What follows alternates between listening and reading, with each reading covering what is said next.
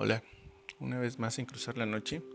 Bienvenidos a otra temática más de la página de poesía y cuento para insomnes. En este caso toca la melancolía.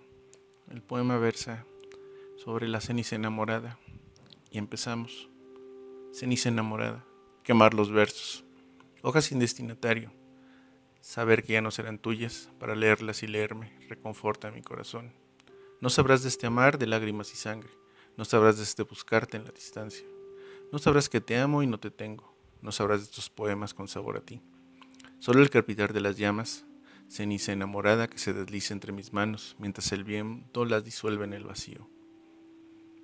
Así las cosas, así la melancolía que llena los días, las noches y sobre todo las madrugadas. ¿Quién no ha suspirado por, por esos brazos, por esos besos, por ese cuerpo? Así es cruzar la noche, buscarnos, encontrarnos o en el peor de los casos perdernos.